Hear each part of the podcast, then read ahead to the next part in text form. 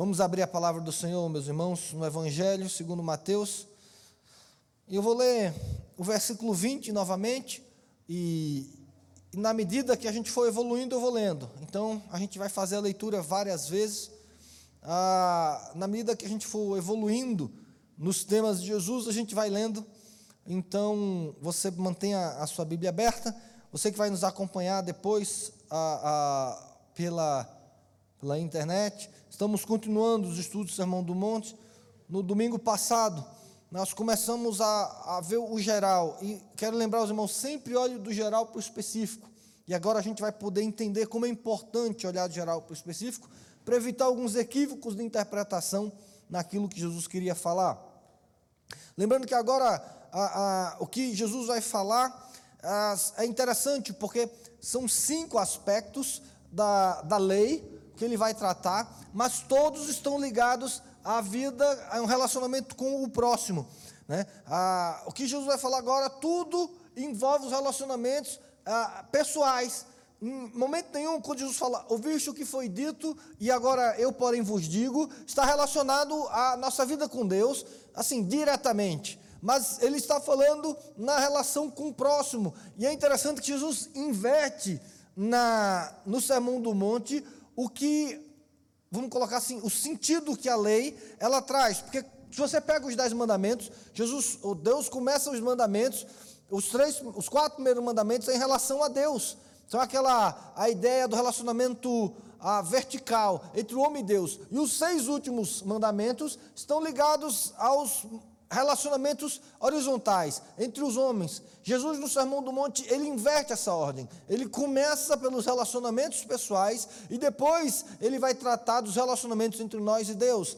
Então, é importante você ter em mente que tudo que Jesus começa a tratar agora, ele está pensando nos relacionamentos pessoais. E você pode resumir isso entendendo que Jesus vai esclarecer o que é o conceito ame ao próximo como a si mesmo.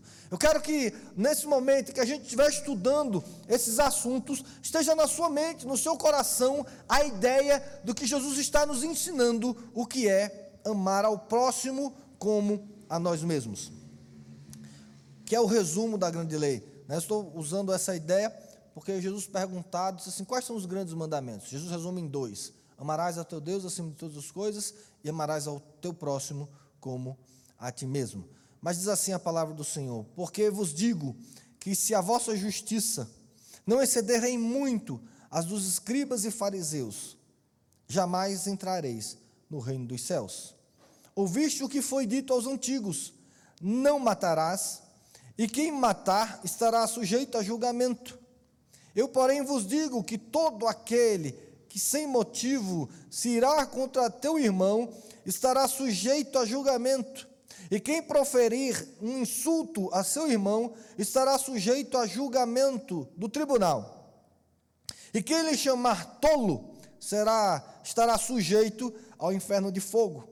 Se, pois, ao trazeres ao altar a tua oferta, e ali te lembrares de que teu irmão tem alguma coisa contra ti, deixa perante o altar a tua oferta, vai primeiro reconciliar-te com teu irmão, e então, voltando, faze a tua oferta.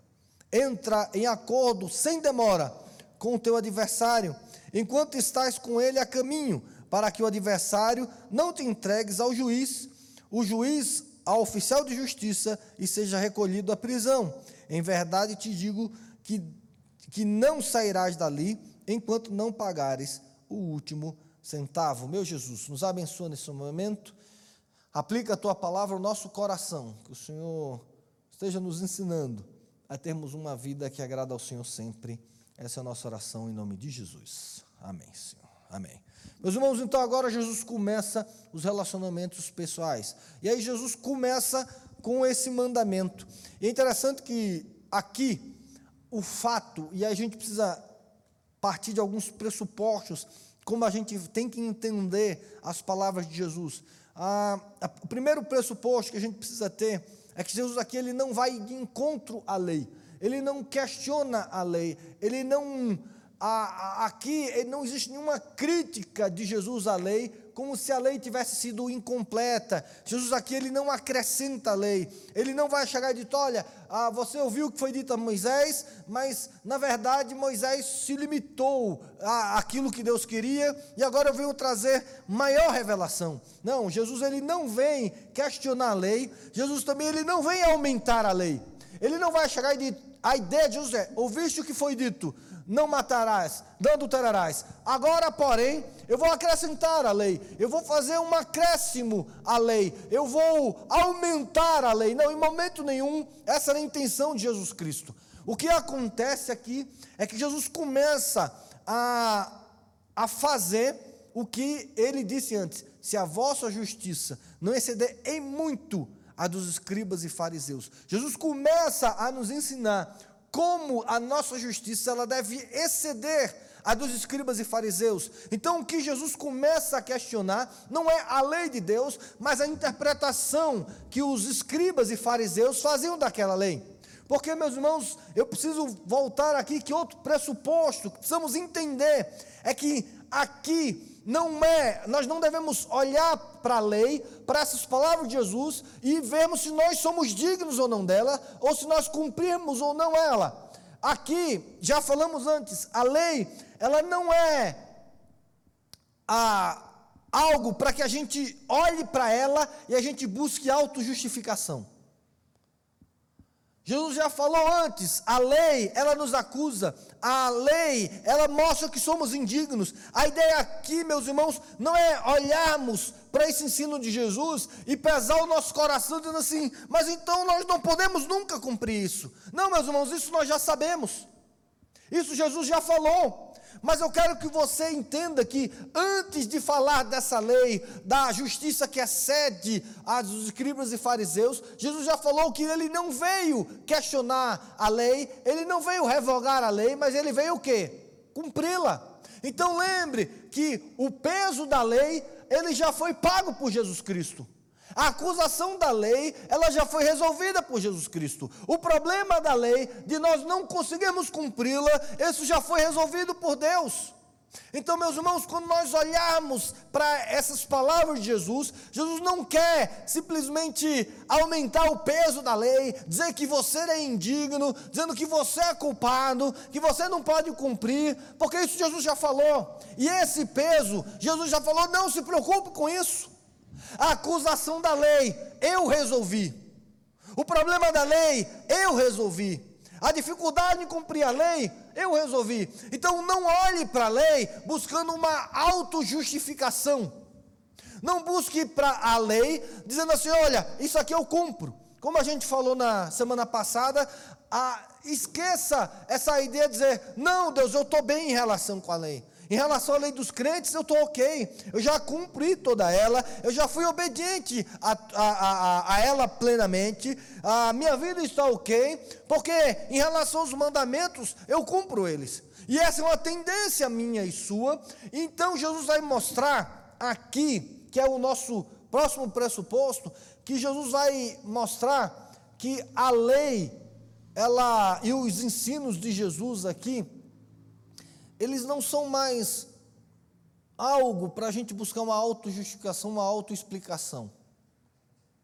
Então, Jesus aqui ele não está dando novas leis. Então, não olhe para os exemplos que Jesus dá e diga que aqui são novas leis. E eu vou tentar dar um exemplo quando ele começa a falar aqui: não matarás. E aí Jesus começa assim: ouviste o que foi dito, não adulterarás. E também, aí faz um complemento. Esse complemento também está na lei, se não me engano, em Números capítulo 35, versículo 33, quando ele fala isso, é, e se alguém matar, estará, a, a, a, né, estará sujeito a julgamento.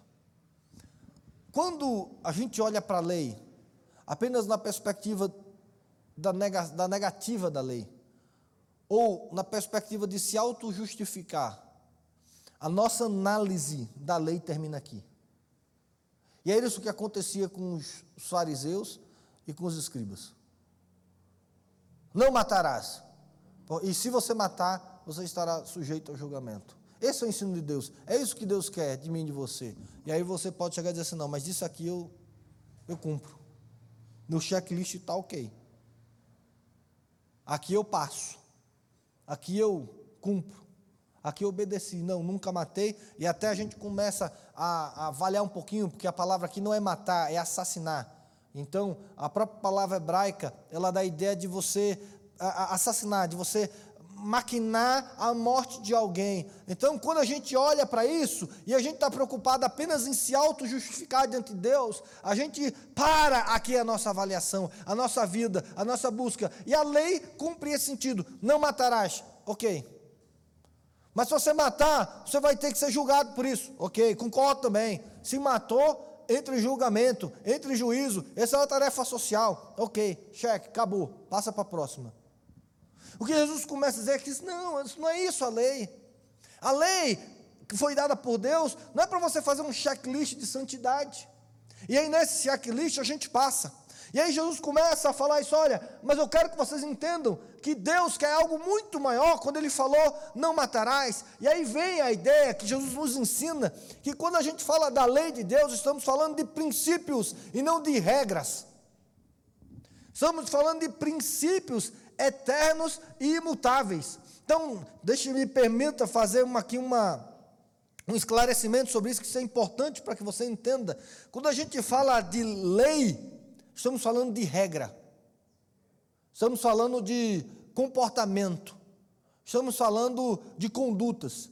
E toda regra, ela é, ela é disposta, ela é estabelecida dentro de uma questão cultural e dentro de uma questão de tempo, de, de, de, de costumes. A regra, vamos colocar assim, ela reflete um princípio.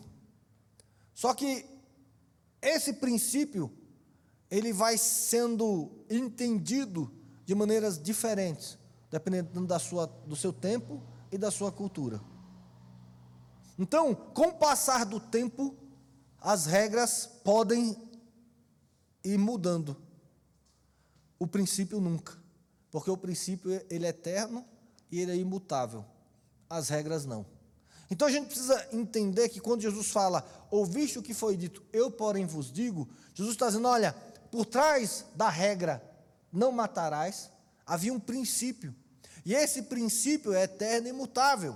E esse princípio precisa ser aplicado, entendido na nossa vida. E aí Jesus começa a aplicar o princípio por detrás do não matarás em, em, novas regras. Mas, de novo, o que Jesus coloca aqui são novos exemplos, são novas regras, não são novas leis. Porque se a gente for literalista aqui, a gente começa a ter um problema enorme.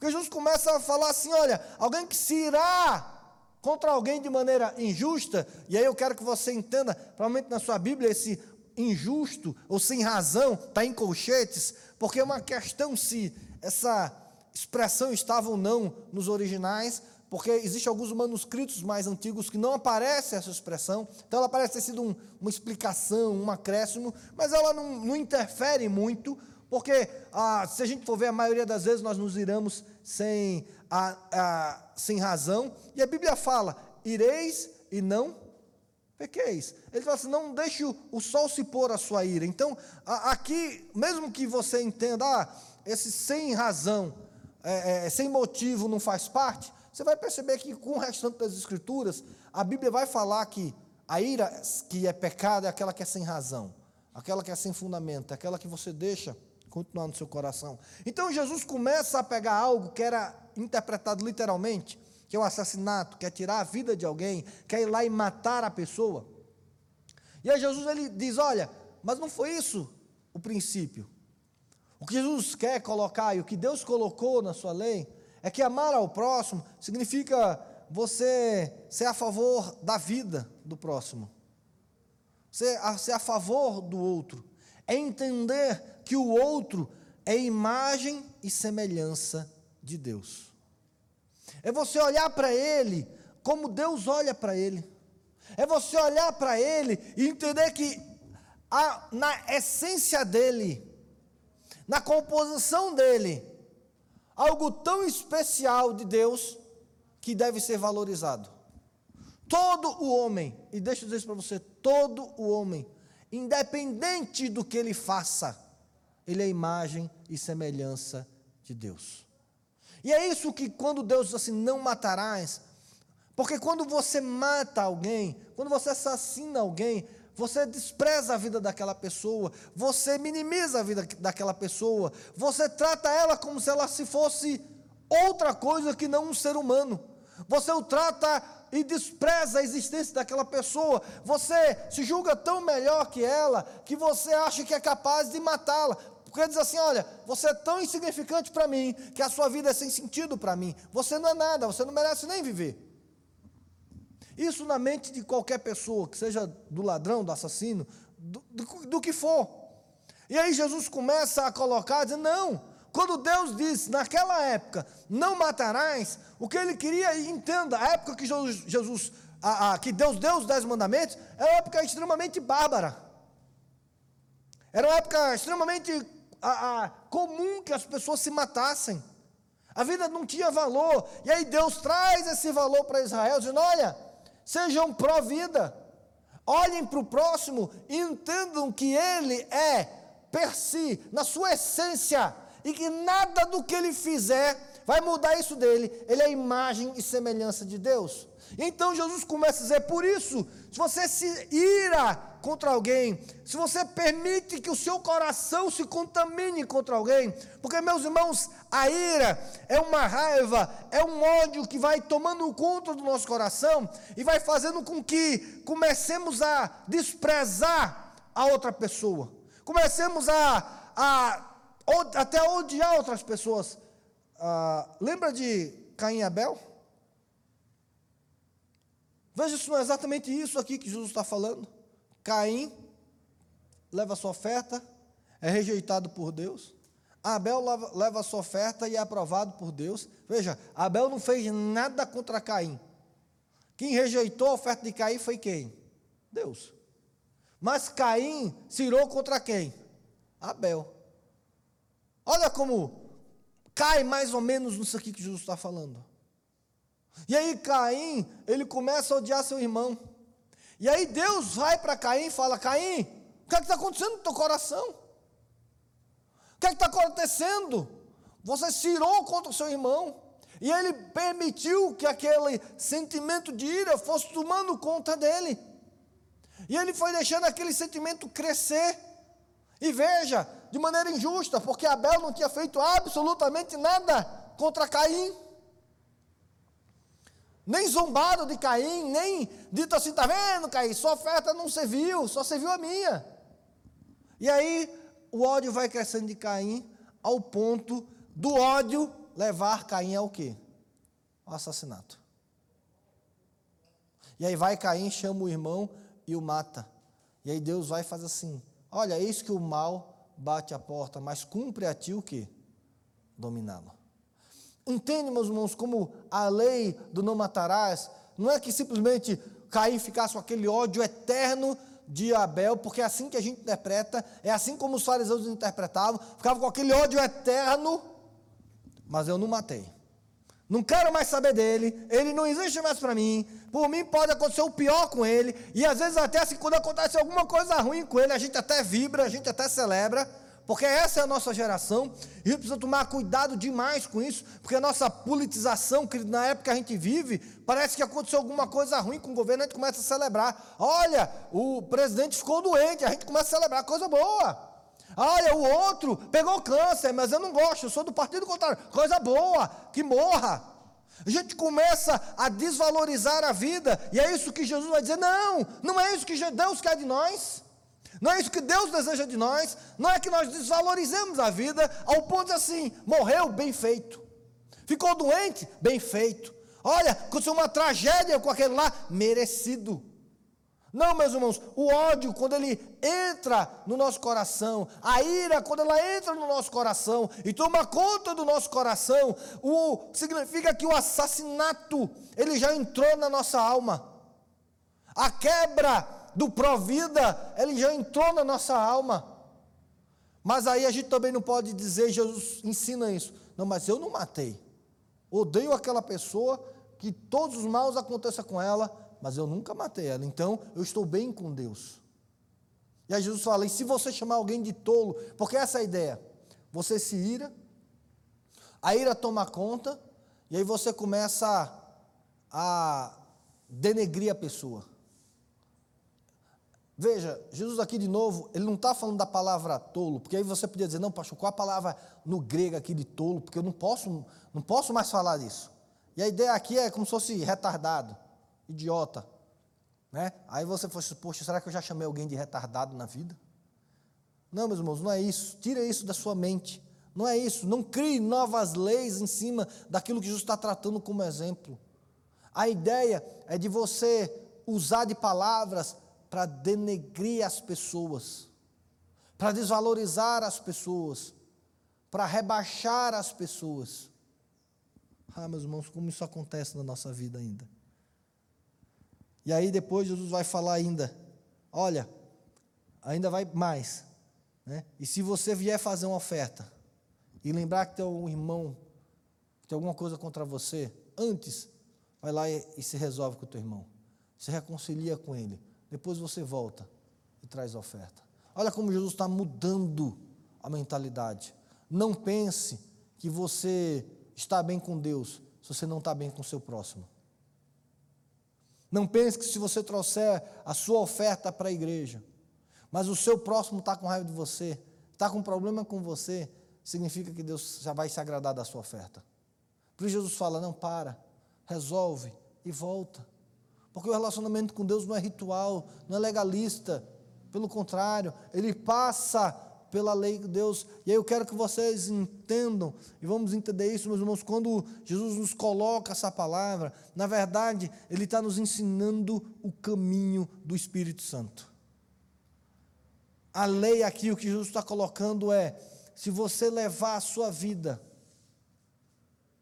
entendendo que a lei ela não é para simplesmente ser aprovado diante de Deus, mas que ela é para um relacionamento profundo com Deus.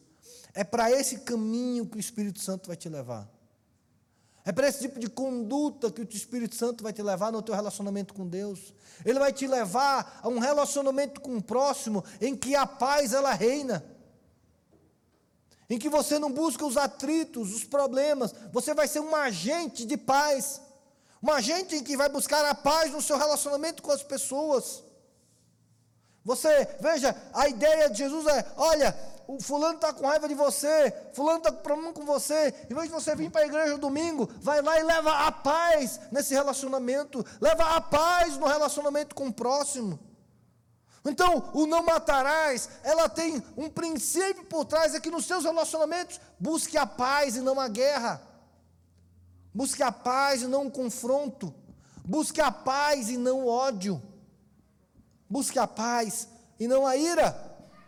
E o segundo aspecto, e esse é mais difícil, busque o perdão. Busque o perdão. O perdão, ele tem sentido e ele faz parte do nosso relacionamento com Deus. Porque você perdoa o próximo, porque você ama o próximo e porque você valoriza o próximo. Você vai perdoar as pessoas a quem você valoriza e a quem você ama. E aí, quando Deus fala assim, não deixe a ira sem razão tomar conta do seu coração, a ira só tem uma cura: é o perdão. Se você não perdoar, você não vai conseguir se livrar da ira do seu coração. E como é difícil perdoar na nossa geração. Mas se você não perdoar, você vai estar quebrando o mandamento do não matarás. É isso que Jesus ensina a nós. Dá para entender isso, meus irmãos? Dá para entender que não é apenas umas regras, mas é como o Espírito Santo vai me levando nesse relacionamento. Que quando eu busco ser fiel a Deus, a cumprir os mandamentos de Deus, o Espírito Santo vai começar a mudar meus relacionamentos com o próximo, aonde a paz e o perdão vão reinar na nossa vida. Vamos continuar, ainda temos alguns minutinhos para a gente entender. No adultério, vamos continuar no versículo 27, Jesus fala assim: Ouviste o que foi dito, não adulterarás. Eu, porém, vos digo: qualquer um que olhar de uma forma impura, de uma, olhar para uma mulher com a intenção impura no coração, já adulterou com ela. Se o teu olho direito te faz tropeçar, arranca e o lança de ti. Se Ah, pois te convém que pela perca de um dos teus membros e não seja todo o teu corpo lançado no inferno. E se na tua mão direita te faz tropeçar, corta e lança de ti, pois te convém que se perca um dos teus membros e não vá todo o teu corpo para o inferno.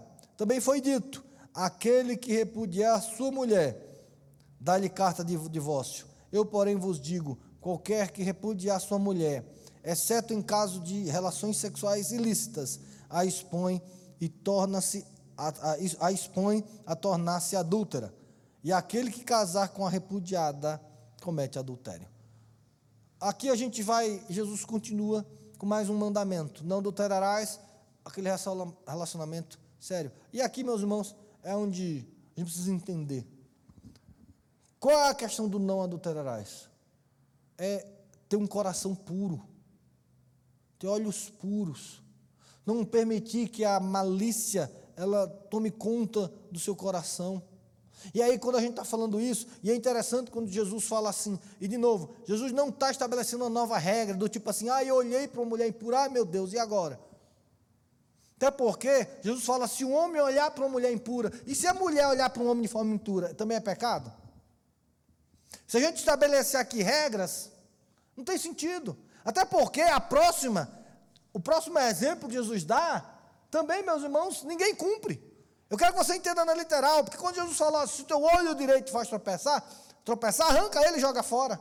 É interessante que as pessoas querem usar né, a questão da oferta a, literal, as pessoas querem usar a questão lá na frente da, da segunda capa literal, da, de andar a segunda milha literal, de ah, se você der a, a, face, né, se alguém botar a tua face, você dá outra literal, mas aqui ninguém usa literal. Então eu quero que você entenda, nenhum é literal. Jesus está dando exemplos, Jesus está ensinando, e Jesus está dizendo assim: olha, Cuidado, porque quando a gente está falando de não adulterarás, Jesus, Deus não está falando de você apenas não ter relações sexuais ilícitas, ilícitas fora do casamento. Porque eu quero dizer para você, se você olhou para a mulher, de novo, querido, não é a ideia, não confunde isso aqui com tentação. Porque tentação é uma coisa, pecado é outra. Mas Jesus está nos ensinando que o caminho do Espírito, da lei, do não adulterarás, é de ter um coração puro de não ter um coração lascivo, de não ter um coração malicioso. Isso envolve não apenas o olhar, mas a maneira como falamos, as nossas piadas. Elas não têm que ser maliciosas, não tem que haver malícia na nossa palavra, nos nossos atos, no nosso olhar. Não, meus irmãos, o Espírito Santo ele vai purificando a, a, a, o nosso coração de tal maneira que essas questões de adultério elas ficam em segundo plano. E aí, meus irmãos, a gente hoje, quando Jesus fala do olhar, veja como, quando a gente aplica isso na internet, nos fóruns, porque muito homem pode dizer assim, não, eu vejo pornografia, mas eu não traio minha mulher. Está aqui, eu nunca traí minha mulher, sou fiel a ela, mas no coração já adulterou. No coração é como se assim, você só não adulterou com a sua mulher porque a outra não quis. Mas o seu coração já se tornou infiel. Veja como Jesus ele começa a falar aqui de como deve ser o relacionamento entre marido e mulher. Como você deve voltar o seu coração para sua mulher, como o homem e a mulher para o seu marido, como relacionamento de casal, deve haver a autossatisfação, e não dizendo assim, a minha mulher assim, mas na verdade eu vou procurar em outra satisfação, eu vou olhar com malícia o outro. Não, meus irmãos, essas questões elas devem ficar em segundo plano no nosso coração. É difícil, óbvio que é difícil. Por isso é o caminho do Espírito. O caminho do Espírito nos leva assim. E aí depois ele termina falando sobre a questão do adultério, do divórcio. E ele diz assim: olha, não dei carta de divórcio. Era comum, era possível dar o divórcio. E aí Deus assim, olha, o que Deus espera de nós, não é que nós nos divorciemos. Existem as suas exceções? Existem. Mas é que você busque estabelecer um casamento conforme Deus assim o quer. Então o Espírito Santo ele vai mudando os nossos corações, vai mudando o nosso caminho de vida. Então, querido, lembra disso. O caminho, esse é o caminho do Espírito Santo. A lei nos confronta E quando nós buscamos o Espírito Santo, o Espírito Santo vai nos ensinar de como devemos nos relacionar com Ele. No homicídio, no adultério, Jesus vai mostrando o caminho do Espírito Santo. Que você busque o caminho do Espírito Santo, debaixo da lei de Deus, para que você tenha uma vida que agrade a Ele. Onde não fica apenas um não adultério, está bem, estou bem, não tem nada demais. Não, é, meu coração vai sendo purificado pelo Espírito Santo de Deus. Meus relacionamentos vão sendo purificados pelo Espírito Santo de Deus. Que Jesus nos abençoe e que Ele aplique a Sua palavra no nosso coração. E que possamos seguir, entendendo os princípios de Deus e aplicando eles na nossa vida. No próximo domingo vamos terminar os últimos três mandamentos e aí vamos passar e continuar o estudo do Sermão do Monte. Estude nisso. Estude sempre buscando o caminho do Espírito Santo para um relacionamento profundo e verdadeiro com Deus. Que Jesus nos abençoe. Amém. Eu tinha que ficar na meia hora, então não tinha jeito. Se você ficar com alguma dúvida, me procura depois. Mas essa é a ideia.